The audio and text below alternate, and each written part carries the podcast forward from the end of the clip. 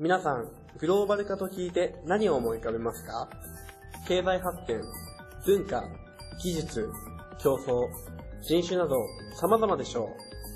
う。グローバル化によって私たちは日々豊かさを享受しています。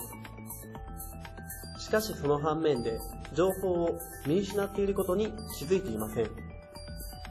情報を見失うと持続的発展ができないと私たちは考えます。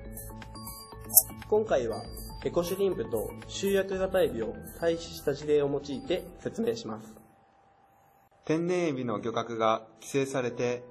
人工飼料の大量生産によるエビの養殖が増えてきました。1977年に台湾で集約的養殖が始まりました。それは人工飼料によって短期間に狭い池でエビを大量生産するという方法です。密害によるストレスや人工飼料の食べ残しによる水や土壌の汚染でエビの病気が多発しました。やがて使用不可能となった池は汚染され放置され次々と新しい土地に養殖池を作っていく悪循環に陥りました。当然、環境汚染も激化しています。1980年末に台湾ではウイルス汚染や地盤沈下が深刻になり生産量が激減しました。そのため発展途上国のタイやインドネシアなどでマングローブ林を伐採して台湾方式の集約型エビ養殖が進められ環境問題や社会問題が次々と広がっていったのです。エビ好きの日本を支えるために開発途上国ではこのような犠牲が積み重ねられているのです。集約型エビの生産は、現地の人々の生活環境の破壊につながります。エコシュリンプは自然と共存する持続的な養殖法で環境破壊しません。また、人工的な餌や薬品を使わない生産方式で、加工、流通上でも薬品を使わず、消費者にとっても安心安全です。生産、加工、流通、消費の各段階での価格構成が明確で公正で、生産者、消費者、加工業者にとって利益に乗る安定した取引になっています。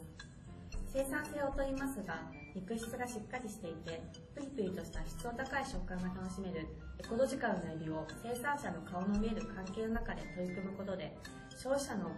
食の安全と生産者の自律的、安定的な経済活動を支え、ひいては地球環境保全につながっているのです。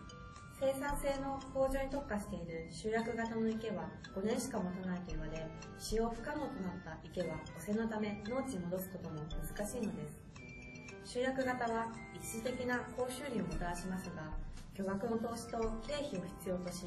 修復困難な環境破壊を伴います。すべてが自然と人の力によって作られるエコシュリンプは収穫量は少ないのですが、自然の生態系を破壊せず、持続的で誇りが持てる技術なのです。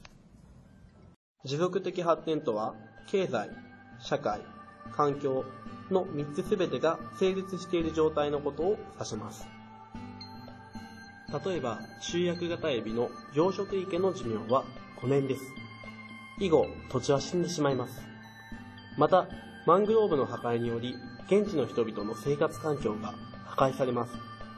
これは持続的発展とは言えません。普段食べているエビがこのような背景で生産されていることをご存知でしたか？このような背景、つまり情報をしっかりつかむことが大切なのです。私たちはエビ養殖やエビを食べるという行為を批判しているのではありません。大量消費国として情報を受け取る責任こそ